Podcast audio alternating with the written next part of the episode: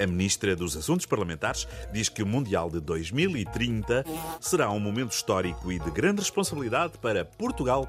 Estamos todos ansiosos e entusiasmados. Quantos estádios serão construídos? Não está prevista a construção de qualquer estádio. Oh, nenhum elefantezinho branco, fofinho. Nenhum. Credo!